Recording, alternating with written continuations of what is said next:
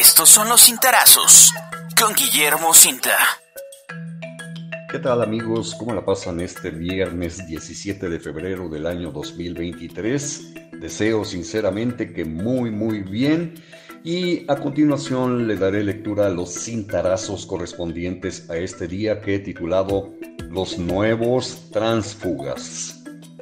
Conforme los morelenses avancemos hacia el proceso electoral, pero sobre todo después de que los partidos políticos definan a sus candidatos para participar en los comicios del 2 de junio del año 2024, debo precisar que el 1 de septiembre de este año deberá iniciar el proceso electoral constitucional. Bueno, pues conforme nos acerquemos a esos comicios del 2 de junio de 2024, veremos repetida la conducta de los traidores, de los transfugas de la política, tratándose de mujeres y hombres que harán un elogio a la traición. Lo anterior no es nada nuevo y ha propiciado la degradación de la vida pública, así como el resquebrajamiento de la imagen de los políticos frente a la sociedad. Quienes asuman tan vergonzosas conductas buscarán vengarse de los institutos políticos que durante lustros les dieron suficientes recursos para consolidar, para consolidar sus situaciones patrimoniales Simple y sencillamente porque a diferencia de antaño, a diferencia de los mejores tiempos, los buenos tiempos, en esta ocasión no pudieron cristalizar sus anhelos.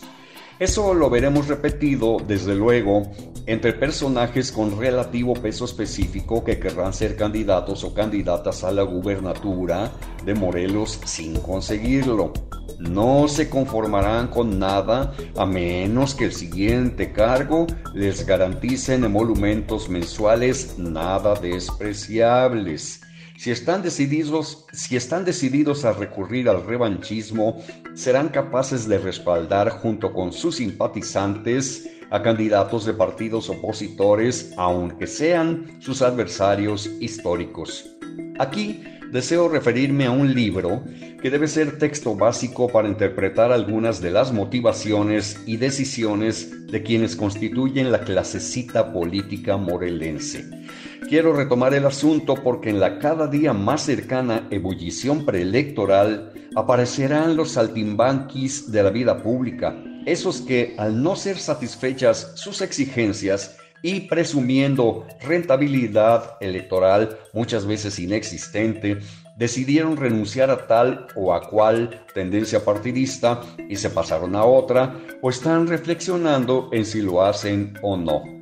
Dicha obra se llama Elogio de la Traición de Denise Jambard y también de Yves Rouquet, franceses articulistas del Express, y maestro de filosofía de la Universidad de Peters, respectivamente, quienes en la obra, en algunos eh, mm, capítulos, nos remontan a Sófocles, quien dijo, la traición y la negación son meollo del arte político.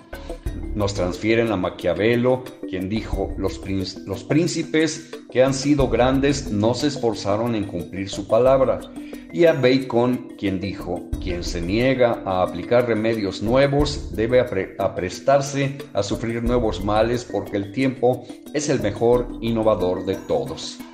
La frágil democracia morelense se caracteriza por la traición. Desde luego que hay sus honrosas excepciones pero la conducta de ciertos personajes nos sirve como modelo para confirmar lo que no debe hacerse en política. La gente puede olvidar que algunos personajes sean tontos con iniciativa, por no llamarles peor, y hasta proxenetas, pero nunca, nunca sacará de la memoria a los que cambiaron de chaqueta, a los chaqueteros. La sociedad siempre los condenará al juicio popular, al juicio de la historia y al fracaso si es que se atreven a de nuevo un cargo de elección popular. La inmensa mayoría de mexicanos tiene una percepción negativa sobre la conducta de los políticos, quienes son considerados como individuos ligados a las dádivas del poder y no a una ideología o a determinados proyectos de nación. Lo mismo se repite a nivel regional y local. Los morelenses tenemos la impresión de que al interior de los partidos y en tiempos preelectorales abundan, pululan por todos lados los políticos marrulleros, hábiles para echar mano de todos los ardides a su alcance con tal de consolidar su papel. Y ahí vienen, ahí vienen de nuevo. Señoras y señores, les deseo que sigan pasando un magnífico viernes, que tengan un espléndido fin de semana y el lunes nos volvemos a escuchar por este conducto.